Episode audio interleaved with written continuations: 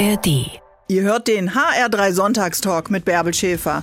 Uns bekommt ihr in der App der ARD Audiothek und überall da, wo es Podcasts gibt. Arbeitet ihr beruflich schon mit künstlicher Intelligenz, mit KI? Keine Angst davor, das sagt mein heutiger Gast Dr. Henning Beck. Der ist Hirnforscher und Autor. Er hat schon amerikanische Start-ups beraten, die mit ihren Algorithmen ja gerade die ganze Welt erobern. Er probiert gerne die neuesten Trends von künstlicher Intelligenz aus und ist, glaube ich, ein ganz guter Gast. Das wird sich ja noch zeigen, aber ich denke mal ja, um uns äh, in die Internetwelt, die neue KI-Welt und die damit verbundenen Sorgen, Ängste und Vorfreuden ein bisschen vorzubereiten. Guten Morgen, Dr. Henning Beck. Guten Morgen, ich freue mich auch. So, und jetzt höre ich gerade, Sie arbeiten nicht nur mit Ihrem Laptop und Computer und äh, Bits und Bytes, sondern auch mit tatsächlichen Kollegen. Ja. Das ist ja auch in unserer Welt sehr wichtig. Also ich komme viel rum, ähm, ob das jetzt bei Veranstaltungen ist oder wenn man auch ein Projekt hat, wenn man sich mit dem Gehirn beschäftigt, dann arbeitet man mit anderen Menschen zusammen. Und ich finde, das macht unser Leben ja so spannend. Wie schade wäre es, wenn wir nur vor Bildschirmen sitzen würden. Ja, das wäre sehr, sehr trostlos und ich glaube auch, wie wir heute im Laufe des Sonntags feststellen werden, gar nicht so bereichernd. Ja, denn äh, Ihr Gehirn arbeitet ja offensichtlich anders als meins und vielleicht haben sich unsere Gehirne, unsere Ideen dann etwas zu sagen und daraus könnte vielleicht etwas Neues entstehen. Also es lohnt sich, mit Menschen in Kontakt zu kommen. Das machen wir beide heute Morgen. Ist denn, äh, wir sind ja so ein bisschen noch im Ferienmodus, ähm, dass das Gehirn in den Ferien auch runterfährt, mhm. wenn es nicht den normalen Anforderungen ausgesetzt ist? Das kann man tatsächlich so sagen. Also es gibt im Gehirn zwei große verschiedene Netzwerke. Das eine ist das Kontrollnetzwerk hinter der Stirn. Das ist jetzt aktiv, wenn Sie jetzt was aufschreiben, wenn Sie mhm. sich konzentrieren, wenn Würde Sie ich niemals machen. Natürlich nicht, natürlich nicht. Ja Und ähm, dieses Netzwerk ist genau für diesen Fokus, dieses das, was man bei der Arbeit immer so kennt. Mhm. Ich konzentriere mich jetzt auf was. Es gibt noch ein zweites Netzwerk, eher so im hinteren Bereich des Gehirns, was immer aktiv ist, wenn man so Pause macht, wenn man so im Urlaubsmodus mhm. ist, wenn man mit dem Hund spazieren geht oder Sport macht. Man geht auf Gedanken gedankliche Wanderschaft, man denkt an andere Sachen, man kommt tatsächlich so ein bisschen runter und das führt dazu, dass man häufig dann auf gute Ideen kommt. Also wenn, wenn man eine sich Idee, langweilt. Genau, wenn ich, wenn ich eine Idee mitnehme irgendwie in den Urlaub. Ich langweile mich, ich liege am Strand, selbes Problem, anderes Umfeld, neue Idee. Und so kommen Menschen tatsächlich auf die besten Ideen. Haben die Temperaturen einen Einfluss darauf? Spielt das eine Rolle in meinem Gehirn? Also wir können ja den Körper abkühlen, indem wir ins Meer oder in den Pool springen, aber das Gehirnwasser kann man ja irgendwie nicht runterkühlen. Ja, ist schwierig. Es sind auch zwei Zentimeter Schädeldecke drumherum. Ja. Das ist immer recht schwierig, da jetzt mal schnell was zu temperieren. Ähm, ja, natürlich, auch für das Gehirn gibt es so eine Wohlfühltemperatur. Und man merkt tatsächlich, wenn es zu heiß wird, denken wir langsamer, wir machen mehr Fehler, es, es passieren mehr Verkehrsunfälle, Menschen machen generell mehr Flüchtigkeitsfehler. Also das ist durchaus der Fall. Also die optimale Temperatur, wo der Körper keine Energie für Heiz Heizen oder Kühlen aufwenden muss, liegt bei 25 Grad. Das ist quasi für uns die optimale Temperatur und Klar, wenn es jetzt deutlich über 30 Grad wird, dann merkt man Also das, das Schöne ist ja an einem Wissenschaftler, dass man sie auch zu so alltäglichen Themen dann tatsächlich auch befragen kann. Das Hirn ist äh, wirklich brauchbar für Forschung und auch für den Alltag. Das finde ich immer wieder erstaunlich. Ich will ja nicht umsonst Biochemie studiert haben, ja, dafür bin ich ja jetzt hier. So. Gut, deshalb hat sich alles, das Studium hat sich gelohnt, dass Endlich. Sie heute im ja. Sonntagstalk zu Gast sind. Man hat ja äh, das Gefühl, jetzt gab gerade bei den Abiturienten, die so viel gelernt haben vor den Ferien, äh, dass das Hirn so ein bisschen bisschen am Limit war. Gibt es denn Phasen in unserem Leben, wo wir wirklich viel und neu aufnehmen? Vielleicht, wenn wir in einer neuen Umgebung sind, wenn wir neue Menschen kennenlernen, neue Themen erarbeiten. Und danach brauchen wir auch ein bisschen wieder Entspannung? Hm, es ist eher so, dass das Gehirn immer so nach so einer Routine sucht, mhm. nach so einer Gewohnheit. Das ist das, was wir am liebsten aufbauen und dann behalten. Und wenn wir jetzt so in ein neues Umfeld kommen, sind wir immer neugierig, wir sind auch interessant. Wir irgendwie wacher. Genau, du, du guckst so über den Tellerrand hinaus ja. und denkst, so, ah, was ist jetzt Neues, neue Leute, irgendwie ja. neu, neuer Job, neue, neue, neues Klassenzimmer, alles irgendwie anders. So, und äh, dann bauen sich Menschen sehr schnell so ein Muster auf, mhm. so eine mhm. Routine, damit du Sicherheit hast. Weil stell dir vor, du kommst jeden Tag in eine neue Umgebung. Da bist ja, bist ja wahnsinnig. Du bist ja irre. Genau. Und deswegen ähm, bauen sich dann im Laufe der Zeit solche Routinen ein. Und die Kunst des Lebens besteht jetzt eigentlich darin, dass man genau diese Balance findet. Mhm. Ab und zu was Neues machen, damit man nicht zu eingefahren wird im Denken. Mhm. Und ab und zu aber auch so eine Regelmäßigkeit haben, damit man so eine Sicherheit gewinnt, damit man auch ein bisschen eine Ruhe einkehren lassen kann. Also Routine kann. ist Sicherheit. Absolut. Du musst ja nicht nachdenken bei einer Routine. Es läuft im Autopiloten. Ne? ja, das stimmt. So, also wenn ich Auto fahre, dann fahre ich so Auto vor mich hin, dann denke ich manchmal, jetzt fährst du irgendwie eine halbe Stunde auf der A5 und plötzlich bist du irgendwo angekommen und du, du, du bist in so einem Autopiloten Flugmodus tatsächlich drin. Und ich das erschreckt mich dann manchmal, dass man, dass man so denkt, ich, jetzt habe ich abgeschaltet. Aber es ist ja, es sind ja sehr viele Prozesse, die laufen. Abstand halten, Spur wechseln, Schilder lesen, Tempo einhalten. Also trotzdem passiert ja viel, obwohl wir denken, es läuft so nebenbei. Das ist auch gar nicht schlimm. Ja, also tatsächlich passieren da weniger Fehler, als wenn ich über jeden Schritt einzeln nachdenken mhm. würde. Stellen Sie sich vor, ich steige jetzt auf Fahrrad und denke nach, wie ich Fahrrad fahre. Da, da komme ich überhaupt nicht voran. Ja, das muss automatisch laufen. Und deswegen, diese Balance brauchst du immer. Und dass du, dass du was lernst und dann Pause davon machst. Letzte ja. Frage zum Ferienprogramm. Mein Mann sagt immer, eigentlich müsste man doch bei den Schülern, also bei unseren Söhnen, äh, zum Ende der Sommerferien das Gehirn wieder so ein bisschen aufwecken, ein bisschen hochfahren, den Regler hochschieben.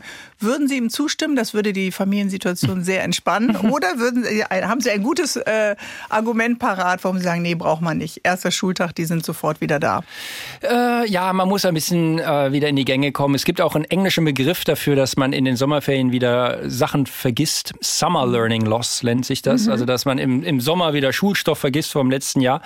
Ich kann Sie aber beruhigen, Ihre Söhne werden die Pubertät noch nicht hinter sich gelassen haben oder sind gerade drin? Sind gerade drin und schon fast durch. So, das ist aber noch ein Alter, wo man sehr anpassungsfähig ist. Ja, wir zwei, wir haben die Pubertät hinter ah, uns gelassen. Danke. Da wäre das schwierig ja, das für stimmt. uns. Ja. Das stimmt. Dr. Henning Beck ist da. Zwölf Gesetze der Dummheit. Das ist das aktuelle Buch von Ihnen, was Sie geschrieben haben. Und äh, man bringt sie natürlich äh, mit so vielen anderen Dingen in Verbindung. Überhaupt nicht mit Dummheit, aber auf die zwölf Gesetze bin ich gespannt. Wir reden heute. Sie sind mein Gast im HR3 Sonntagstalk. Bis gleich. Künstliche Intelligenz wird uns niemals ersetzen. Das menschliche Hirn kann Dinge, die selbst die beste künstliche Intelligenz nicht hinkriegt, sagt mein Gast heute hier im HR3 Sonntagstalk, Dr. Henning Beck. Er ist Hirnforscher, Hirnfan, kann man glaube ich so sagen. Ähm, das lässt mich so ein bisschen aufhorchen, weil ich denke gerade an all die Schauspieler und Drehbuchautoren in Hollywood. Die sind ja über Tage, Wochen äh, auf die Straße gegangen, haben gesagt, Moment mal, KI wird vielleicht unseren Job äh, übernehmen. Also Ängste sind doch eigentlich dann da. Mm, das ist auch absolut berechtigt, denn viele Tätigkeiten in unserem Leben werden sich ändern. Die Frage ist nur, wie stark wird diese KI werden? Also wie viel kann sie? Und die mhm. Technik, die wir jetzt haben, ist prinzipiell außerstande, das alles zu ersetzen, was ein menschliches Gehirn kann. Das ist, das ist praktisch unmöglich. Aber das, woher kommt dann die Angst? Ja, das Problem ist, dass viele Tätigkeiten gar nicht so kompliziert sind, wie wir denken. Mhm. Also manche Sachen, stellen Sie sich vor, Sie schreiben den Wetterbericht. Wir schauen da irgendwie, Sie müssen irgendwie die Daten zusammenfügen. Das, das kann man jetzt schon mit Algorithmen machen. Also dann, ja, morgens wird es ein bisschen sonnig und dann kommen ein paar Wolken und dann regnet es vielleicht. Das kriegst du automatisch irgendwie so mhm. hin. Und das Prinzip auf Texte anzuwenden, dass man bei Texten Zusammenhänge erkennt und da quasi ein Muster bei dieser Texterzeugung anwendet. Das ist das, was aktuelle Sprach-KI kann. Das kann reichen, um Texte zu schreiben, keine mhm. Frage. Das kann auch viele Berufsbilder verändern. Es wird aber nicht dazu führen, dass Menschen, die aktiv denken, die ihr Gehirn auch clever benutzen, komplett ersetzt werden. Weil, wie gesagt, es gibt prinzipielle Limits von dieser Technologie, die wir die wir kennen. Okay, jemand, der sein Gehirn benutzt. Das ist die Voraussetzung. ja, also okay, wir sind, haben ja erstmal alle eins mitbekommen, aber die Voraussetzungen sind da ja auch schon mal unterschiedlich. Ja? Der eine mehr, der andere weniger ja, mitbekommen. Genau, ne? und genau. das, aber du musst dich immer hinterfragen ähm, und dir klar machen, was ist deine Absicht, was ist dein Ziel, was willst mhm. du bezwecken mit deinem Tun. Und dann kannst du eine KI als Assistent einsetzen. Und das ist so diese Richtung, in die es gehen wird. Übrigens, man hatte dieselben Bedenken, als Excel, Microsoft Excel eingeführt mhm. wurde in den 90ern. Da hieß es, es gibt keine Buchhalter mehr. Bald machst du alles alles mit so einer Excel-Tabelle, brauchst keine Menschen mehr. Und tatsächlich in den USA ging eine Million Buchhalter Jobs verloren, aber es sind mehr als doppelt so viele Jobs entstanden für Controller, Business Analysten, die diese ganzen Ergebnisse jetzt auswerten. Und es kann durchaus sein, dass wir wenn, wenn, wenn man jetzt Drehbücher schreibt oder dergleichen erstellt, dass man sich von einer KI helfen lässt, mhm. vielleicht dadurch auch bessere Drehbücher schreibt, vielleicht mehr Drehbücher mhm. schreibt, abwechslungsreichere. Aber es wird nicht so sein, dass das komplett automatisiert wird, ein mhm. gesamtes. Feld platt gemacht wird. Also einen Charakter entwickeln, den Wortwitz, äh, all das, was eben unser Zwischenmenschliches dann auch äh, tatsächlich ausmacht, das muss doch dann gefüttert werden durch einen Menschen oder ich kann mir vorstellen, viele hören uns jetzt zu und sagen, auch jetzt am Sonntagstalk äh, kommt das Wort äh, KI. Was ist denn genau KI? So, also so, machen wir es mal an einem einfachen Beispiel deutlich. Also, wenn Sie sich vorstellen, Sie haben so eine KI, die eher einen Text erzeugt. Was mhm. macht diese KI? Erstmal muss sie lernen, was Text ist. Das heißt, ich kübel eine ganze Menge an Text, der online verfügbar ist, Fütter, rein. Fütter, Fütter, genau. Fütter, Fütter. Trainieren nennt man das. So. Mhm. Und diese KI erkennt jetzt quasi ein, ein Muster, wie Wörter zueinander stehen. Die KI weiß nicht, was die Wörter bedeuten, mhm. sondern es geht nur darum, ah, das eine Wort kommt häufiger vor, wenn anderes vorkommt. Mhm. So, wenn ich jetzt quasi ein Skelett der Sprache Sprache dadurch erzeugt habe.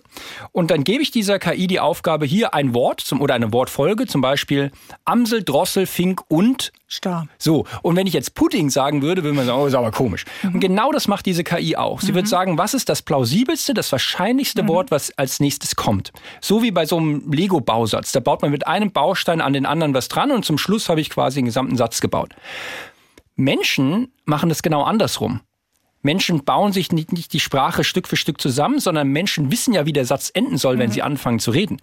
Also wenn Sie jetzt anfangen, was zu sagen, dann haben Sie einen Gedanken im Kopf. Mhm. Und ja, dazu meistens. meistens. Ja, so. gut. Und dazu basteln Sie dann die Sprache dazu. Mhm. Und die KI macht es gerade andersrum. Also sie macht eine statistische Wahrscheinlichkeit für das nächste Wort mhm. und wir sagen, wir haben Aber dann ist die KI Absicht. ja gefangen in einem festen Muster. Ja, das Muster ist natürlich das sehr groß. Das ist variabel und das ist groß, je mehr ich es fütter. Genau. Und natürlich, wenn ich dieser KI sage, entwirf mal 100 verschiedene Verwendungsmöglichkeiten für einen Bleistift, dann wird mir diese KI 100 Verwendungsmöglichkeiten für mhm. einen Bleistift geben. Das ist das kann die extrem gut. Was Aber kommt die Angst vielleicht daher, wenn ich da noch mal einmal einen Schritt zurückgehen darf, weil das eine unendliche Kapazität ist, wo wir ja immer denken, oh Gott, jetzt muss ich das noch mal lernen und noch mal und noch mal und mich noch mal in eine Schulung setzen. Ist es das oder warum haben wir so wenig Selbstbewusstsein gegenüber der KI? Das frage ich mich auch. Richtig, deswegen sind wir auch hier zusammen, Dr. Beck. Ich kann mich an ein tolles Zitat von Konrad Zuse erinnern. Mhm. Konrad Zuse, aus Osthessen kommend, der Erfinder des ersten programmierbaren Computers mhm. der Welt der gesagt hat, die Gefahr, dass der Computer so wird wie der Mensch, ist nicht so groß wie die Gefahr, dass der Mensch so wird wie der Computer. Computer. Und wir machen das viel zu häufig. Wir verkaufen uns unter Wert. Mhm. Ja, wir denken, eine KI, die jetzt einen Satz erzeugen kann, die kann auch gut mit anderen Menschen kommunizieren, die kann kreativ sein, die kann Regeln brechen. Aber darum geht es ja gerade, dass, dass wir in der Lage sind, über den Tellerrand hinauszuschauen und eine KI wendet das Muster an, was sie trainiert hat. Auch wenn dieses Muster mhm. groß ist, auch wenn viele Daten drin sind. Aber kann die das auch lernen, über den Tellerrand gucken? Das würde aber doch niemand bauen. Stellen Sie sich das mal vor. Sie bauen eine KI, die Ihnen widerspricht. Sie haben jetzt zwei Söhne. Der eine, das habe ich eben erfahren, das kann ich mal hier auswählen, ist 13. So. Dieser Sohn wird ja die Welt nicht lernen, indem er alle Regeln befolgt. Natürlich nicht. Natürlich nicht. Menschen lernen ja die Welt mhm. kennen. Meine Nichte ist zweieinhalb. Wenn ich mit der ein Spiel spiele, die schmeißt erstmal die Karten runter, dann guckt, wie wir reagieren und so. Das heißt, Menschen verändern die Welt, indem sie Regeln brechen, andere Menschen herausfordern, äh, dahin gehen, wo es weh tut. Und das ist Fortschritt. So kommen wir auf Ideen. Stellen Sie sich mal vor, wir hätten eine KI gehabt vor ein paar tausend Jahren. Wir würden immer noch in irgendeiner Steinzeithöhle sitzen. Ja, wir würden immer noch Höhlenmalereien malen. Es wird total langweilig. Weil wir keine Fehler gemacht haben, weil wir nicht über den Tellerrand geschaut haben. Also wir feiern den Fehler, vielleicht heute mit Ihnen, Dr. Beck. Bis gleich. Sehr gern. Künstliche Intelligenz und die Maschinen werden die Macht übernehmen. Wir werden vielleicht weiter gefangen sein in Algorithmen. Wir verlieren unsere Jobs. Kinder machen ihre Hausaufgaben nicht mehr selbst. Viele Menschen haben Angst und Sorge, vor allen Dingen gerade auch vor demokratiefeindlichen künstlichen Intelligenz-Bots. Aber kann künstliche Intelligenz uns nicht auch entlasten? Wo können wir, lieber Dr. Henning Beck, denn eigentlich von KI profitieren? Überall da, wo Menschen sich schwer tun, zu denken, große Muster auszuwerten oder aus einer Vielzahl an Antworten oder an einer Vielzahl an Möglichkeiten eine Antwort zu finden. Wir leben ja in einer Welt, in der wir so viele Möglichkeiten haben. Mhm. So, und das nennt sich Overchoice-Effekt, auf Deutsch Auswahlüberlastung, die Qual der Wahl. Kenne ich vom Joghurtregal. So, und jetzt kannst du dir überlegen, könnte dir eine KI helfen, in dieser unfassbar großen Vielfalt an Informationen eine Übersicht zu bewahren? Mhm. Und das ist das, woran man tatsächlich arbeitet. Also man stelle sich KI vor in Zukunft wie so ein Assistenten, den man dabei hat, so eine Art App. Mhm. Und dann kann ich in diese App eingeben, schlag mir doch mal vor, ich fahre, was weiß ich, auf eine Hochzeit nach Pirmasens. Was soll ich denn da anziehen? So, und dann mhm. kann dir die KI da irgendwie was zusammenstellen, vielleicht auch Vorschläge machen, wo du was kaufen kannst. Kennt deine Größe, weiß welche Ein Reiseplan mhm. festlegen. Ich könnte mir auch vorstellen, dass man in Zukunft sagt, ich möchte eine Präsentation erstellen und werte mir doch mal dafür die, die 20 E-Mails von meinem Kollegen aus, suche online noch mal was zusammen zu einem bestimmten Thema mhm. und hier habe ich noch zwei Dokumente dazu, werte das mal alles aus und mach mal fünf oder sechs Folien für eine Präsentation und stell mir das mal hin und ich kann dann damit weiterarbeiten. Aber würden wir beide nach Pirmasens fahren, alleine, ohne KI, hätten wir vielleicht einen Streit, welchen Weg wir nehmen. Wir würden vielleicht einen Umweg nehmen. Wir würden vielleicht ein ganz tolles äh, Dorfgasthof äh, auf einer Landstraße entdecken, weil sie natürlich falsch abgebogen sind oder weil ich nicht äh, rechtzeitig getankt habe und wir runter mussten. Das entgeht uns doch ein bisschen. Und das ist tatsächlich ein bisschen die Gefahr, die in mhm. dieser Technik innewohnt. Ich optimiere ja all das, was da ist. Und zum Schluss bin ich in einer super tollen, effizienten, optimierten Welt. Das muss aber nicht bedeuten, dass sie besonders spannend ist. Mhm. Also viele Dinge in unserem Leben sind ja gerade die Brüche, die spannend sind. Also bei Musik stellt man das fest. Ja, ich ja. bin mit Nirvana und den Red Hot Chili Peppers groß geworden. Das sind jetzt Bands, die wollten was ausdrücken, die rebellierten und so. Wenn ich jetzt mit KI Musik erstellen will, kein Problem. Also mhm. in Zukunft werde ich, werde ich meine eigene Playlist mit tausend Künstlern erstellen, die nie existiert haben. Mit Liedern, die nur für mich in diesem Moment erstellt worden sind. Und dann müsste ich mich fragen, was will mir die KI damit sagen? Wäre das hm. nicht unfassbar langweilig? Und man hätte ja auch gar nicht das Gemeinschaftserlebnis. Also es ist ja dann schon sehr individuell. Absolut. Und das ist das, was eine Gesellschaft ja braucht. Wir müssen etwas zusammen teilen.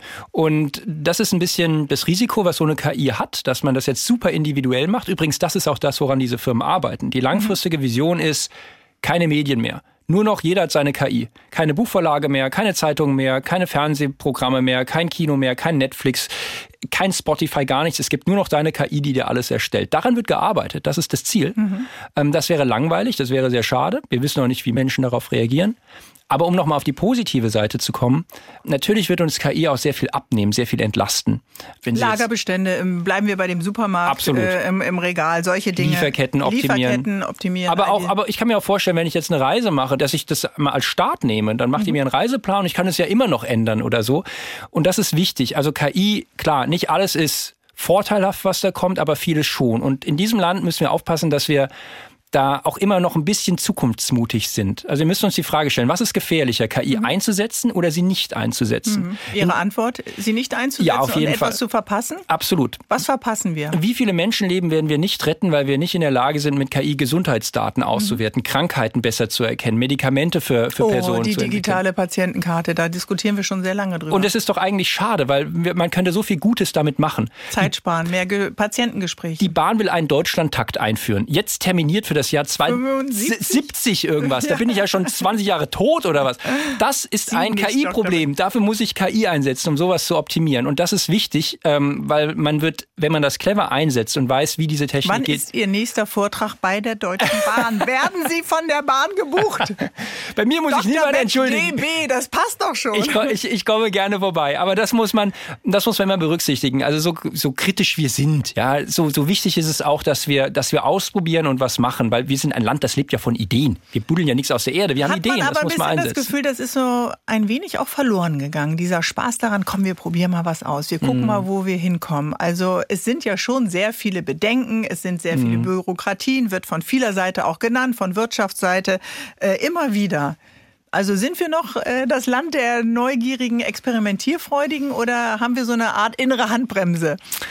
Ja, also ich muss sagen, ein bisschen beides. Also ich kenne ganz viele tolle Unternehmen oder Leute, die da auch super Ideen haben, ob das in der Wissenschaft oder in der Wirtschaft ist, ganz toll und wichtig. Wie gesagt, wir sind ein Land, was von den Ideen der Leute lebt und das ist, das müssen wir, das müssen wir auch berücksichtigen. Wir haben hier sonst nichts. Wir haben nichts mhm. außer gute Ideen. Und ähm, da muss man tatsächlich ein bisschen mutiger sein. Das ist, was mir ein bisschen auffällt, wenn man das mit Kalifornien beispielsweise vergleicht. Kalifornier sind wie Deutsche, ganz ähnlich von der Mentalität, nur mit weniger Angst und mehr Geld. Und mehr Körpergefühl auf dem Surfboard. Bis gleich, Dr. Beck. Dr. Henning Beck, Biologe und Hirnforscher, heute hier im HR3 Sonntagstalk.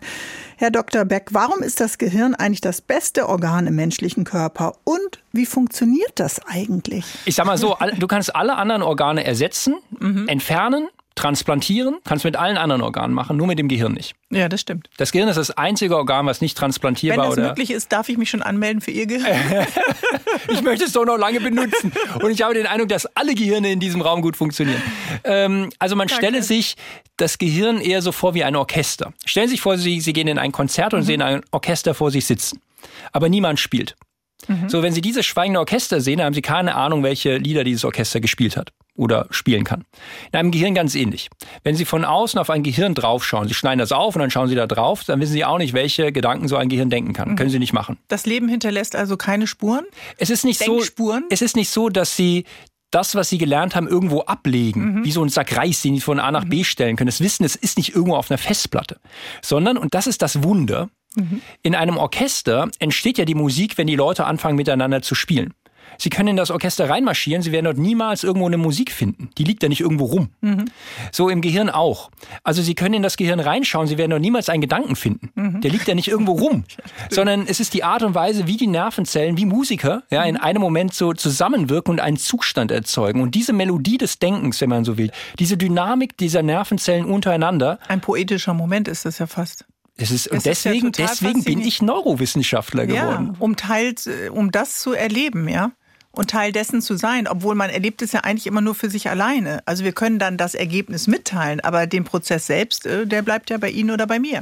Genau, es ist so wie ein, ein Orchester mit 80 Milliarden Leuten, die jetzt mhm. da noch auf sehr viel kompliziertere Art zusammenwirken können, als nur, wenn ich jetzt eine Oboe spiele. Mhm. Und diese Dynamik, das, was in diesem Moment in Ihrem Kopf passiert, das mhm. erleben Sie als Ich, als Gedanke, mhm. als Idee, als Erinnerung, als Charakter. Ihre Persönlichkeit ist genau diese Melodie, die dort immer wieder entstehen mhm. kann. Und wie gesagt, das liegt nicht irgendwo rum. Also ich speichere eigentlich auch nichts im Gehirn irgendwie ab, sondern ich gebe dem Netzwerk die Fähigkeit, eine Melodie, einen Gedanken zu erzeugen. Mhm. Das, das nennen wir Lernen übrigens, dass sich Nervenzellen anpassen, um besser miteinander zu spielen. Mhm. Und das können wir ein Leben lang und sollen wir ja auch immer wieder trainieren, damit auch das äh, geschmeidig bleibt und Routinen einfach mal durchbrechen. Aber das kann doch dann eigentlich die KI zum Teil nur, ne? Also wenn Sie ja. sagen, äh, Ihre Playlist äh, wird Ihnen jetzt zugeschickt mit Musikern, Bands, Orchestern, die es vorher nie gegeben hat, dann können die ja auch gemeinsam etwas äh, auslösen. in Schwingung bringen, genau. auslösen. Und das kann ja auch eine Emotion, eine Erinnerung bei Ihnen auslösen. Das ist richtig. Also mit Sicherheit mhm. ist das auch der Fall. Also wir alle haben schon von KI erzeugte Musik gehört, mhm. irgendwo in einem Kaufhaus oder irgendwo, was irgendwo rumdudelt oder sowas. Mhm. Völlig richtig. Und vielleicht reicht das auch für 98 Prozent aller Kunst, die wir erfahren. Aber wenn es stimmt, dass ein Gedanke im Gehirn die Art und Weise ist, wie wir, wie wir sind, wie wir mit der Umwelt interagieren, ist es auch immer wichtig, sich klarzumachen, was will mir ein Künstler damit sagen?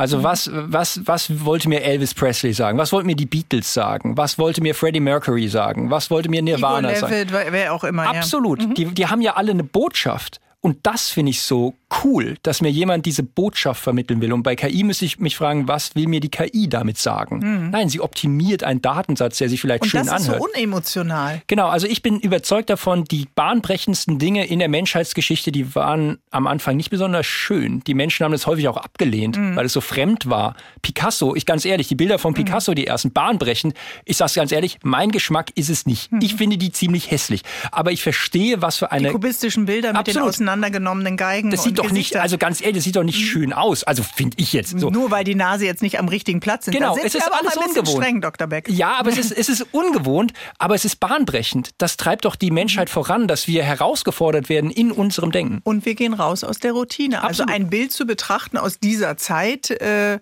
hat ja schon eben die Irritation damals gehabt. Für viele heute, wenn man das das erste Mal sieht, ist man auch noch äh, irritiert. Und das ist doch das, was wir dann brauchen. Absolut. Was wir aber, wogegen wir uns wehren. Absolut, denn wir lieben es ja und wir leben in einer Zeit, in der es für uns sehr einfach gemacht wird. Es gibt ja, es gibt ja nicht das Internet, es gibt ihr Internet. Es gibt mhm. ihr Facebook, ihr Amazon, ihr Netflix, ihr Spotify, was auch immer. Und es soll so einfach wie möglich für sie zusammengebaut werden. Mhm. Und das ist, das ist ja auch ganz schön, aber das ist so, wie wenn sie jeden Tag ihre Lieblingspizza essen. Sie essen montags Montagspizza, ah. Dienstagspizza, Bei mir Mittwochs ist es Spaghetti, Spaghetti, Spaghetti Eis und dann essen sie das fünf Tage am Stück hintereinander, dann haben sie keinen Bock mehr darauf. Nein, das gibt's nicht bei mir bei Spaghetti Eis, aber das ist eine Ausnahme. Dr. Henning Beck bereichert uns heute mit seinem schnellen, klugen Wissen und er ist auch Autor des Buches Zwölf Gesetze der Dummheit. Herr Beck, Sie sagen ja, KI sammelt Daten und kann ganz schlau Muster aus diesen Hunderttausenden von Daten und Wörtern erkennen. Aber wir Menschen, wir reißen Grenzen ein. Wir schauen über den Tellerrand. Wir machen Fehler. Wir brechen aus Mustern aus. Und dadurch sind wir erst richtig kreativ und erfinden was Neues, ganz anders als vielleicht die KI. Ist denn das genau das Wertvolle?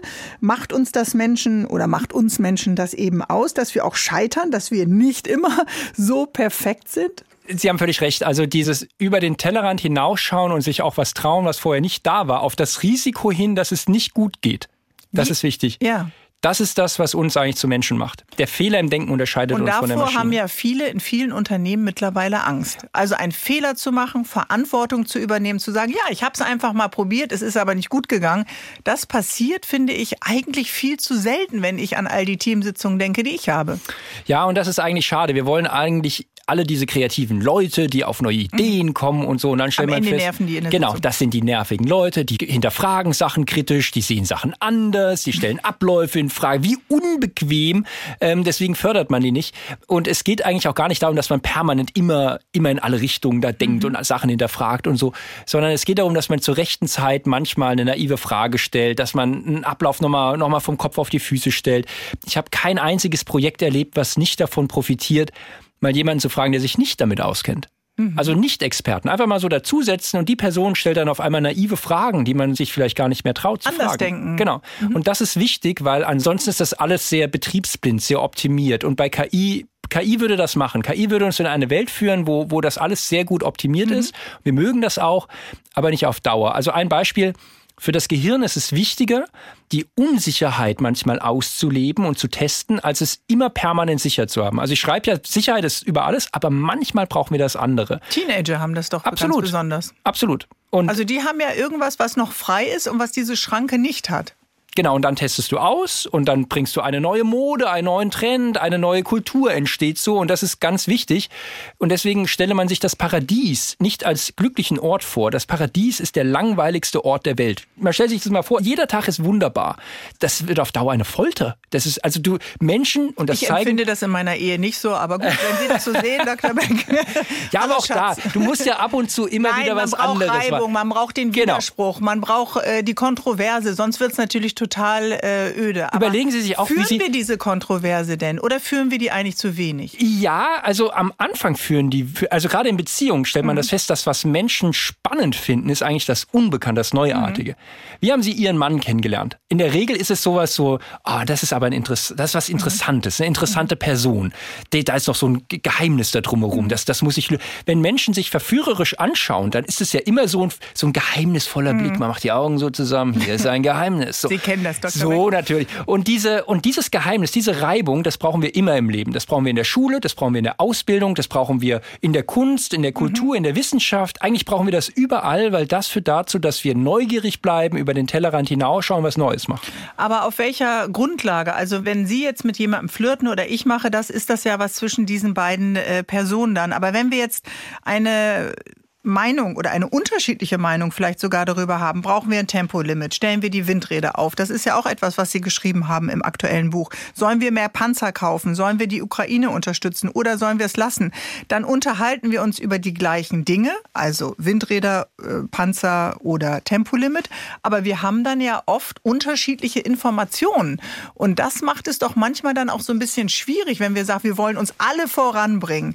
Wie geht das? Also wie kommt dann so ein Diskurs Diskurs auch in Bewegung.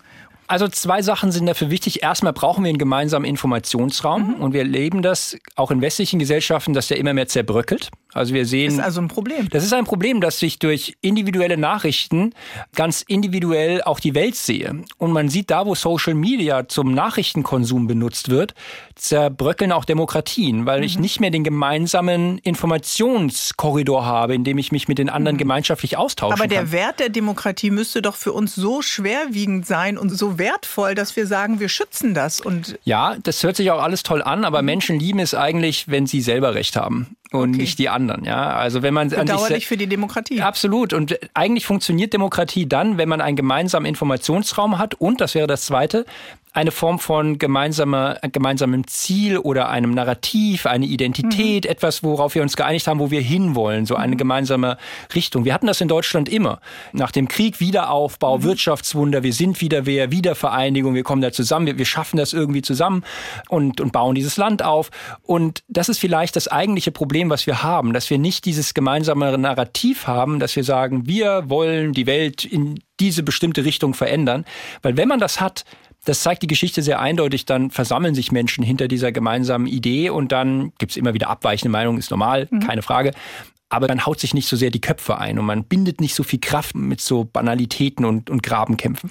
Aber wie setzt man dann neue Ideen, wenn der Raum so individualisiert ist? Also wie bekommen diese Ideen dann eine Stimme? Der Vorteil, den man hat in der heutigen Welt, ist, dass man ja sehr klar und, und, und vor allem schnell mhm. solche Ideen ausspielen kann. Und die Frage ist jetzt, was, was wollen wir überhaupt? Mhm. Man könnte zum Beispiel sagen, wir wollen die beste Technik haben, damit wir mit, mit nachhaltigen Energien am meisten Geld verdienen. Mhm. Das ist das, was zum Beispiel in den USA gerade gemacht wird. Die wollen nicht die Welt retten, die wollen einfach mhm. Geld damit verdienen, genau. dass man neue Techniken Ist entwickelt. ja auch eine politische das, das fördern die, genau, das fördern die auch massiv und die sagen sich, ja, wenn wir halt den, das, das Klima noch retten dabei, dass wir überall Windräder mhm. aufstellen, schön und gut, aber erstmal wollen wir Geld verdienen und wir wollen die beste Technik dafür haben. Und lass uns der Welt zeigen, wie gut wir es schaffen, neue Technik zu entwickeln. Damit können wir Geld verdienen, damit können wir Energie in, in ärmere Länder bringen, wir können das Klimaproblem lösen, aber man braucht einen Schuss Optimismus, dass man das packen kann und dass wir auch dazu bereit sind, sowas umzusetzen. Und, und ich habe es gesagt, wir hatten es in dem Gespräch schon, das ist das, was wir in diesem Land doch super gut können. Also wir, wir finden Lösungen, die kein anderer hat. Wir, wir, wir finden auch, erfinden auch neue Technologien. Das ist nicht der Weisheit letzter Schluss, aber es ist der Anfang in eine mhm. bessere Welt. Vor den Sommerferien, da gab es ganz große Diskussionen um künstliche Intelligenz an den Schulen in der Ausbildung, also im Unterricht. Meldungen, dass Schülerinnen und Schüler Aufsätze gar nicht mehr selbst geschrieben haben, sondern dass ChatGPT die Arbeit gemacht hat. Da ist der Lerneffekt, ist ja, glaube ich, klar, gleich null. Dr. Henning Beck, Neurowissenschaftler und KI-Experte, ist heute mein Gast hier im HR3 Sonntagstalk. Ist KI denn gefährlich für unsere Schüler und Schülerinnen? Ja, also das ist natürlich, wenn ich das unkritisch einsetze und ich lasse mir meine Hausaufgaben damit machen, dann lerne ich das ja nicht. Dann komme mhm. ich ja dumm aus der Schule raus. Also das, ja. das muss ich mich selber fragen. Will ich jetzt einfach nur schnell einen Test bestehen? Übrigens müssen wir uns das in diesem Land prinzipiell fragen. Mhm. Wollen wir Leute, die einen Test bestehen können? Oder wollen wir Leute, die zehn Jahre nach dem letzten Test immer noch clever denken können? Mhm. Wenn wir solche Leute wollen, dann müssen wir tatsächlich auch andere Fragen stellen, ein bisschen in der Schule. Anstatt einfach zu sagen, also in der Uni habe ich das häufig mhm. auch gesehen, so Multiple-Choice-Aufgaben. Man kreuzt einfach die richtige Antwort an. Oder, ja, keine Ahnung, da muss ich jetzt auch nicht groß mitdenken. Ja. Und für sowas KI einzusetzen, ja klar, dann komme ich halt auch nicht besonders clever aus der Schule raus. Auf der anderen Seite kann man KI auch clever einsetzen. Also stellen Sie sich vor, Sie wollen ein Projekt machen über die Industrialisierung in, in Geschichte und dann könnte man ChatGPT fragen, ChatGPT, du bist jetzt ein Bergarbeiter in Deutschland Ende des 19. Jahrhunderts, erzähl doch mal, wie es dir so geht. Und dann könnte man im Geschichtsunterricht ein, ein fiktives Interview mit einer Person von vor 150 Jahren mhm. halten und da mehr aus dieser Zeit vielleicht lernen und das dann diskutieren. Wenn ich Schüler wäre, würde ich KI einsetzen, um mir Prüfungsaufgaben zu stellen. Ich würde KI sagen, entwirf mir doch mal eine Deutschklausur oder sowas. Oder zehn Fragen für eine Deutschklausur. Zu und, dem und dem Thema, genau. Genau. Und dann könnte ich das üben und selbst wenn die Frage schlecht gestellt ist von dieser KI und die Fehler gemacht hat, könnte ich immer noch mich daran ausprobieren und ich würde dadurch was lernen. Ja? Aber das liegt bei mir. Die KI ist nicht schlau oder dumm ich bin schlau oder dumm, je nachdem, wie ich sie einsetze. Mhm, aber das äh, Selbstbewusstsein, glaube ich, haben wir noch gar nicht. Und so wie Sie es jetzt beschreiben, klingt es sehr bereichernd, ja auch für den Unterricht und sehr spielerisch. Also so, dass es auch eine, äh, eine Lernerfahrung sein kann, die vielleicht neugierig macht auf mehr. Ich hatte einen Lehrer, der hat das so gemacht. Der kam zu uns in Geschichte in die Klasse und hat gesagt, Leute, ich bin Papst. Wieso wie Papst? Ja, ich bin Papst. Ich bin Papst, Heiliges Römisches Reich, Deutsche Nation. Der König sagte, ich hätte aber nichts zu melden. Was mhm. mache ich denn jetzt? Ich bin hier der, ich bin hier der Boss. Wie zeige ich das denn der Welt? Wir da rumgerätselt, ja, das kannst du machen, so einen Krieg führen oder Leute bestechen oder alles schwierig. Es lief dann auf den Gang nach Canossa hinaus, ja, Privilegien entziehen, PR-Kampagne hinterher, der König musste angekrochen kommen und das Ganze. Aber diese Interaktion, die zeigt mir sehr viel mehr mhm. über dieses geschichtliche Ereignis, weil immer, und wir leben es heute wieder, selbe Prinzipien wie beim Gang nach Canossa sehen wir heute wieder. Wie Menschen, wie, wie Staatenführer sich gegenseitig demütigen, um Macht zu demonstrieren, mhm. PR-Kampagnen, sehen wir alles. Aber diese Interaktion im Unterricht, das ist das, was guten Unterricht mhm. ausmacht. Und dafür und könnte ich KI bleibt, einsetzen. Natürlich, ich habe sehr viel mehr darüber gelernt, wie Menschen sich gegenseitig mhm. manipulieren, wie auch Geschichte tatsächlich funktioniert, dass die Leute vor, vor tausenden von Jahren genauso bekloppt oder schlau waren wie wir heute auch. Und in tausend Jahren wird man über uns lachen. Ähm, und KI für sowas einzusetzen, den Leuten auch zu zeigen, dass sowas geht. Ich, mhm. ich, ich habe manchmal den Eindruck, viele Leute wissen gar nicht, dass sowas auch machbar ist. Sie denken, ich setze es nur ein, um da meine Hausaufgaben zu erschummeln. Ähm, dass man da sehr viel clevere also Sachen machen kann. Also wir denken dann da ja auch noch mal ein bisschen eng dann wahrscheinlich in der Diskussion. Äh, und dann ist ja auch die Frage, welchen Input geben wir uns selber? Also mhm. da habe ich auch manchmal das Gefühl, in der Diskussion ist das der immer gleiche. Und Sie müssen ja. vielleicht auch immer wieder ähnliche Fragen äh, dazu beantworten. Also warum sind wir da nicht dann offener? Äh, das ist auch völlig, völlig normal, weil, mhm. weil Menschen, Menschen lieben dieses Muster, was sie einmal haben ist und suhlen so, ja? sich dann da drinnen. Das ist einer der, der wichtigsten oder größten menschlichen Denkfehler, den wir haben. Wir lieben es, uns in unseren Ansichten zu bestätigen. Wir mhm. bleiben bei dem, was wir haben und wir stellen immer wieder die gleichen mhm. Fragen. Wir, wir kommen aus unserem Trott kaum noch dann irgendwann heraus. Und, und wenn man dann noch in einer Informationsblase ist, die dann auch immer die gleichen Informationen gibt, dann wird es doch eigentlich so unmöglich. klebrig, dass man sich gar nicht mehr davon Genau, bewegt. und man kann damit sehr viel Geld verdienen. Ja, Das Geschäftsmodell der größten Firmen der mhm. Welt baut genau darauf auf, dass man Menschen genau die Informationen, die Umgebung gibt, die sie lieben. Mhm. Also ich verdiene ja und ich verdiene Geld damit, dass ich jetzt solche Gruppen immer bilde, die sich jetzt untereinander abgrenzen. Also wir können nicht alle Fans vom FC Bayern München sein. Zum Glück. Ich bin jetzt in Darmstadt geboren. Ich finde die Lilien ganz gut. Die Eintracht finde ich auch ganz gut so. Aber ich, ich muss mich ja abgrenzen gegen eine andere Gruppe. Mhm. So, und damit verdiene ich Geld, dass ich jetzt jeder Gruppe die individuellen Informationen gebe. Die mhm. schreien dann immer wieder dasselbe. Und ich grenze sie gegen eine andere Gruppe ab. Und das ist, das ist eine Gefahr, weil wenn ich das die jetzt Abgrenzung verstärke. bleibt einfach und genau. nachher werden dann noch Mauern und Zäune und Selbstschussanlagen Und dann gebaut. zerfällt quasi eine ich Demokratie. Finde ja gerade, genau. Und ich finde gerade spannend, die Neugier, die Grenzen zu durchbrechen und zu gucken, wie denkst du, wie tickst du und äh, wie ticke ich und dass man sich dadurch äh, bereichert. Aber das klingt ja so, als wenn das in Zukunft dann eher die Ausnahme. Ja, das hängt von wird. uns ab. Also das ist, liegt nicht okay, an der Technik. Wo sind wir denn da der Schlüssel? Also wir, wir müssen Menschen erklären, und das machen wir ja heute in dem mhm. Gespräch auch ein bisschen, was kann KI, was kann sie nicht, was sind auch unsere Stärken, das hatten wir auch schon mhm. besprochen, dass wir Sachen hinterfragen, dass wir was wäre wenn Fragen stellen, dass wir, dass wir uns selber herausfordern in unserem Denken, dass wir uns klar und bewusst werden, dass wir solche Muster lieben und KI uns mhm. da raushelfen muss letztendlich, mhm. obwohl KI eigentlich immer uns, uns besteht. Genau. So. Aber wir können, es ist ein Werkzeug. Wir können damit machen, was wir wollen. Und die Hoffnung, die ich habe, weil mhm. wenn ich viel in Deutschland rumkomme, ich erlebe so viele Leute, die, die auch mutig und hungrig sind, voller Ideen. Bei künstlicher Intelligenz, ein Großteil der Grundlagenforschung ist deutsche Forschung. Mhm. Da sind so viele Ideen drin. Und ich erlebe so viele Menschen. Aber warum feiern wir diese Ideen nicht? Warum sehen wir die nicht? Warum sind die, also die sind natürlich ja. in den Fachkreisen bekannt, aber ja, also zum einen tun sich die Deutschen ein bisschen schwer, Geld mit solchen Ideen zu verdienen. Also Deutschland hat das MP3-Format erfunden, mhm. aber Apple iTunes, wo ich die ganzen Sachen runterladen kann. Mhm. Und das ist, das ist so ein bisschen, was uns in Deutschland so ein bisschen schwer fällt. Wir wollen es immer perfekt machen. Ja, und, und dann ist, sind die anderen schneller. Das ist zu spät. Manchmal kann das Leben ganz schön deprimierend sein und uns runterziehen, besonders dann, wenn wir das Gefühl haben, wir können es niemandem recht machen, noch nicht mal uns selbst.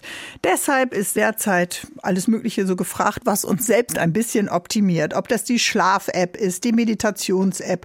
Also unser Smartphone macht uns da einiges an Angeboten und wir füttern die Apps dann mit unseren Daten in der Hoffnung, dass alles besser wird. Die Figur, das Lernen der neuen Vokabeln, dass wir uns genug bewegen, richtig essen, besser schlafen schlafen. Dr. Henning Beck ist ja heute mein Gast hier im HR3 Sonntagstalk. Er ist Neurowissenschaftler und Experte eben auch für künstliche Intelligenz. Zeigt dieser Umgang mit Apps den Wunsch nach Perfektion, dass wir Menschen ohne Hilfe das alles gar nicht mehr erfüllen können? Ja, Absolut. Da atmet der schwer, Absolut korrekt. KI ist eigentlich eine Optimierungsmaschine. Übrigens mhm. ist Intelligenz so definiert. Also Intelligenz ist definiert als die Fähigkeit, Probleme immer optimierter, immer effizienter zu lösen. Es wird immer irgendwas optimiert und das macht KI auch. Die kann ihre Daten optimieren von ihrer Gesundheit. Ist aber Watch. anstrengend, wenn mich mein selbstoptimierendes Smartphone dann andauernd anruft und sagt, jetzt hast du aber erst 1000 Schritte und du musst noch. Äh, super nervig. Super ja. nervig. Also kann sich auch mal zusammenreißen, mhm. das Teil. Und das ist eigentlich interessant, dass wir in einer Welt leben, in der wir solche Technik einsetzen, um noch mehr zu erreichen. Das ist interessant. Wenn man mhm. in die Geschichte der Menschheit schaut, wurde neue Technik nie eingesetzt, um Zeit zu sparen. Sondern? Um mehr in der gleichen Zeit zu machen. Also eigentlich könnten wir heute. Aber Zeit sparen heißt doch, dass ich mehr machen kann in der gleichen Beispiel. Zeit. Also ich kann heute, kann ich mit dem, vor 150 Jahren konnte ich nicht mit dem Auto irgendwo hinfahren. Ich musste mich irgendwie, da gab es wie viele Bahnverbindungen, eine Handvoll mhm. oder was. Und da konnte ich irgendwie, musste mich an den Schalter stellen. Es gab keine Flugzeuge, es gab keinen Videocall, es gab kein Telefon.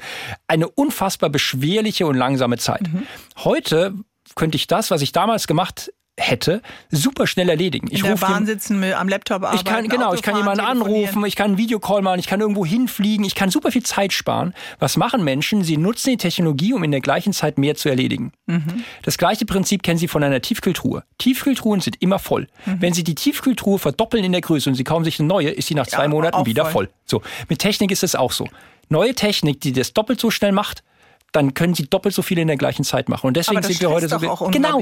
Deswegen sind wir heute so gehetzt. Ja. Deswegen rasen wir heute rum. Menschen sind immer gehetzt. In 50 Jahren werden wir wieder gehetzt sein, obwohl wir Techniken haben, die alles noch schneller können. Mhm. Wir müssen dann ja noch nicht mal mehr selber Auto fahren und all diese Dinge. Also das ist aber irgendwie erschreckend. ich ich habe das schon das Gefühl, ich muss Luft holen, weil ich mir dann ja noch schneller selber äh, Alles hinterherlaufe. Alles wird schneller. Aber wo, wo kommen wir denn dann mal zur Ruhe? Genau, das ist die große Frage. Also KI wird uns auch unterstützen und ergänzen in dem, was wir tun. Mhm. Beispielsweise. Es wird aber nicht dazu führen, dass uns die Jobs ausgehen. Im Gegenteil. Wenn das stimmt, dass KI uns eigentlich unterstützt in unserer Arbeit, dann werden wir mehr Jobs haben in Zukunft, neue Dinge, die wir heute noch gar nicht kennen, erfinden. Mhm. Wir werden mehr erledigen. Die auch Sie noch nicht kennen. Dr. Natürlich nicht. Niemand kennt die. Wenn es so, wenn es ist, dass ich ein Drehbuch doppelt so schnell schreiben kann mit einer KI, dann schreibe ich halt doppelt hm. so viele Drehbücher. Und ich muss doppelt so viele Serien und gucken, doppelt, wenn ich Serien gucken So, würde, und dafür ja. hast du jetzt zum Glück eine KI, die dann die Serien schaut und dir sagt, was darin vorkommt. oh mein Gott. Aber was heißt das denn, wenn es immer schneller wird, immer mehr Informationen auch zu verarbeiten oder reinzugeben? Wir haben ja am Anfang unseres Gespräches gesagt, äh, Gehirne haben eine unterschiedliche Geschwindigkeit hm. und Kapazität. Gehen denn da alle mit oder hm. ist der eine oder der andere irgendwann auch mal das Gehirn einfach zu langsam. Ja, also wir brauchen diese Hängen Pausen. wir auch Leute ab. Ja, das kann passieren, wenn wir nicht beachten, dass wir regelmäßig Informationen auch verdauen müssen. Mhm. Das ist ganz wichtig. Also ich esse morgens Müsli. Ich hoffe, dass aus den Müsli-Molekülen viele Muskelmoleküle mhm. werden. Es ja. geht nur, wenn ich Pause mache. Erfolgreich, würde ich so, sagen. So, Dankeschön. Und ähm, wenn ich permanent Müsli esse, platze ich. Wenn ich jetzt permanent Informationen konsumiere und es wird immer schneller, dann platze ich auch. Mhm. Das nennen sie aber nicht platzen. Das nennen sie das Gefühl, dass die Zeit zu rasen scheint, unkonzentriert, Vergesslichkeit, nicht abschalten mhm. können. Diese ganzen... Nicht fokussiert genau, auf das, was man gerade macht. Absolut. Und deswegen ist es wichtig und ich kenne so viele Leute in Kalifornien, die Milliarden damit verdient haben, dass sie solche Software, Apps und Geräte benutzen, die sie alle kennen, die ein Hobby haben, bei dem man nicht erreichbar ist. Ich plädiere sehr dafür, dass jeder Mensch ein Hobby hat, irgendwas, wofür er sich begeistert. Mhm. Irgendwie einmal am Tag musst du nicht erreichbar sein. Ich fahre zum Beispiel viel Fahrrad oder so. Es kann aber auch Musik sein oder Kochen oder ist völlig egal. Mhm. Aber du musst eine Phase haben, wo du einen Unterschied hast zu deinem jetzigen Leben. Aber viele können das doch gar nicht mehr, diese Auszeit machen. und diese Pause machen, ja, das Gerät weglegen. Dann kommst du nach Hause, du steigst ins Auto und hörst schon wieder Musik. Du kommst nach Hause und telefonierst, äh, dann guckst du eine Serie. Also dieses Nichts, dass nichts passiert, das Aushalten, ist doch für viele Menschen unglaublich schwer. Ja, es gibt nichts Nervigeres als Langeweile. Das Oder mit sich alleine zu ist sein. Eine Foltermethode. Ja, ist eine Foltermethode, dass ich Menschen für sich mhm. lasse. Weil äh, wenn ich hier in diesem Raum wäre für Stunden, für Tage, mhm. ich würde ausrasten. Gut. Und ähm, ja, ja, es ist, es ist aber auch ein schöner Raum hier. Und die, ähm, aber es geht gar nicht darum, dass man nichts tut. Mhm. Es, geht gar, es geht darum, dass man etwas tut, wo man unmittelbaren Effekt sieht. Das kann das mhm. Autowaschen sein. Und zum mhm. Schluss stehe ich neben diesem Auto und sage, boah, das, ist, das sieht aber schön aus. Es kann ein Kuchenbacken sein. Dass sie dann, dann sagen, wow, dieser Kuchen ist mir richtig gut gelungen. Mhm. Es kann sein, dass sie Papierflieger falten und dann sagen, wow, das ist mir richtig gut gelungen. Aber sie brauchen eine Unmittelbarkeit, eine, eine Tätigkeit, wo sie sich von dieser ganzen Unrast heutzutage entgrenzen, was anderes machen und oder abgrenzen, was anderes machen und dadurch laden sie ihre geistigen Batterien wieder auf. Ich versuche es. Bis gleich. Dr. Henning Beck ist unser Gast heute im HR3 Sonntagstalk. Autor, KI-Experte, Autor des Buches, äh, des neuen Buches, muss man ja sagen, die zwölf Gesetze der Dummheit. Wenn wir auf Kinder schauen, dann spielen die gerne mit diesen Transformer-Robots, äh, die sich dann schnell in eine Autoform auch wieder verwandeln können oder umgekehrt. Sie begeistern sich für Serie und Filme, die einen hohen Science-Fiction-Anteil vielleicht haben, Maschinen, die die Macht übernehmen. Was würden Sie denn sagen, äh, wenn äh, Sie heute in die Zukunft schauen, was ist für Sie heute Science Fiction? Also ich habe neulich mal die ersten Folgen von Raumschiff Enterprise geschaut, mhm. aus den, wann war das, 60er Jahren oder sowas. Das ist, sind sehr, sehr langsam, wenige Schnitte. Ja, aber auch sehr philosophisch. Mhm. Also es werden tatsächlich große Fragen der Menschheit. Ähm, was ist der Mensch? Wie unterscheiden wir uns von anderen Lebensformen? Werden da behandelt? Und das Interessante ist, dass die Art und Weise, wie wir uns die Zukunft vorstellen, häufig unterschätzt, dass es solche bahnbrechenden Veränderungen gibt, die wir gar nicht auf dem Schirm hatten. Mhm. Also viele Sachen in Raumschiff Enterprise sind gar nicht so passiert. Es sind ganz andere Sachen, viel krassere Sachen gekommen. Und andere Dinge haben sich tatsächlich durchgesetzt. Also solche, da gab es auch so eine Art Urhandy, kann man, würde man mhm. heute sagen, mit dem wir da kommuniziert haben. Es war eigentlich sehr lustig anzuschauen. So, und wenn das stimmt, dann ist es eigentlich unmöglich, die Zukunft vorherzusagen, weil sie immer in Sprüngen passiert. Wir stellen uns die Zukunft immer als Fluss vor. als Trend, der so mhm. weitergeht. Also im Moment Trend, alles wird digitaler, es wird immer alles digitaler. Könnte mhm. so kommen. Kann aber auch ganz anders kommen, weil die Geschichte zeigt, es gibt häufig Gegentrends, Brüche. Schauen Sie sich beispielsweise an, wenn Sie an einem Zeitungskiosk vorbeigehen. Was sind das für Magazine? Das sind Magazine über, über Grillen, Fleisch, äh, irgendwie Stricken, Hausarbeit, Gartenarbeit, irgendwie. Landleben. Wie baue ich mir eine Blockhütte oder sowas? Was ich sagen will, offenbar besteht so eine Sehnsucht nach dem Nicht-Digitalen. Mhm. Und das sieht man jetzt schon, dass Menschen das auch wollen. Ja, so, so, ein, so ein Abschalten. Wir wissen nicht, wie das nächste das ist Generation vielleicht die Auszeit, von der Sie eben gesprochen haben. Dieses zur Ruhe kommen. Absolut. Etwas tun, was nicht digital Absolut. ist. Absolut. Aber was heißt das für unsere Kinder? Was heißt für die, die jetzt geboren werden, die in der Grundschule sind? Womit werden die arbeiten? Und leben? Also erstmal möchte ich vorausschicken, ich habe keine Ahnung und unser aller Name wird wahrscheinlich in 100 Jahren vergessen sein. Aber ich möchte, wenn ich vor meiner zweieinhalbjährigen Nichte stehe, dann will ich ihr nicht sagen, ich hoffe, die Zukunft wird nicht ganz so schlimm für dich, sondern ich will ihr sagen, die Zukunft das wäre ist schrecklich. Das wäre schrecklich. Mhm. Meine Oma hat immer gesagt, ich will, dass es dir mal besser geht. Mhm. So hat die zwei Weltkriege überlebt und, und, hat er, und, und, und stand da als, als Witwe nach dem, nach dem Zweiten Weltkrieg alleine in so einem Trümmerhaufen. Aber du stehst da wieder auf, wenn du, den, wenn du weißt, dass es irgendwie besser werden kann. Und diesen Optimismus müssen wir haben. Mhm. Und das möchte ich meiner Nichte sagen. Ich will, dass du es mal besser hast. Aber der Optimismus äh, der jüngeren Generation, also die sind dann älter natürlich schon als ihre Nichte, äh, gegenüber den Technologien ist ja da. Merken wir das denn auch, dass sie sich mehr äh, damit beschäftigen, auch wissenschaftlich beschäftigen, äh, forschend beschäftigen?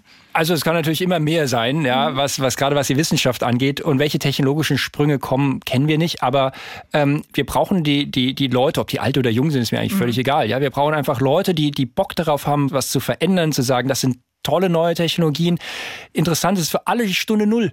Keiner weiß es. Die Leute, die KI entwickeln, haben auch keine Ahnung, mhm. welche Geschäftsmodelle in fünf Aber oder in zehn Jahren da sind. Aber die sind sogar ja selbst äh, manchmal kritisch gegenüber, ne? Ja, Äußern das ist kritisch. Da ja. sagen sie so ein bisschen Schulterzug. Naja, ist auch vielleicht ein bisschen eine PR-Masche. Ja, wenn ich jetzt das führende KI-Unternehmen der Welt wäre, würde ich auch nach Regulierung rufen, weil das würde dazu führen, dass alle Wettbewerber reguliert werden und ah. ich kann meinen Vorsprung festigen. Ah. Ja, also je mehr Regulation Clever. in einem Markt drin ist, desto mehr ist der Führende geschützt. Mhm. Deswegen rufen die alle nach Regulierung. Aber es wird mit Sicherheit, weil Sie gefragt haben, was, was stelle ich mir vor? Was ist für mich unvorstellbar? Ich hatte vor Weihnachten ein Mittagessen mit der Lebensgefährtin von Elon Musk, die mhm. jetzt bei äh, Neuralink arbeitet. Das ist eine Firma, die Gehirn-Computerschnittstellen wie soll ich sagen, entwickelt. Mhm. Und da ist die Idee natürlich schon krass, dass man in Zukunft mit seinen Gedanken beispielsweise einen Bildschirm steuern kann, dass ich gar mhm. nicht mehr irgendwas eintippe, sondern dass ich einen Computer trainiere, mit Gedankenkraft Buchstaben zu erzeugen, einen Bildschirm zu steuern und sowas. Und das, das wäre natürlich schon sehr cool, wenn das jetzt, das dauert noch natürlich, aber wenn das kommen würde, das würde mich schon Sowas würde mich begeistern. Also wenn Sie der Proband sind, äh, Dr. Beck, dann geht es bestimmt ganz, naja. ganz schnell, so schnell, wie Ihr Gehirn arbeitet. Aber eben lernen, äh, verstehen, hinterfragen, neugierig sein, äh, das nehme ich mit am Ende unseres Gespräches hier im HR3 Sonntagstalk. Das bleibt und die zwölf Gesetze der Dummheit, die muss man dann selber nochmal nachlesen. Ja, wenn Sehr gerne. Ihr aktuelles Buch jetzt in zwei Wochen ganz frisch auf dem Markt ist. Und herzlichen Dank für Ihre Zeit. Ich habe mich sehr gefreut. Dankeschön. Wenn ihr jetzt mehr wissen wollt über KI, Chancen erkennen und Risiken besser verstehen, dann empfehle ich euch den brandneuen Podcast KI Verstehen vom Deutschlandfunk. Gibt's natürlich in der ARD Audiothek. Bärbel Schäfer, der Sonntagstalk in HR3.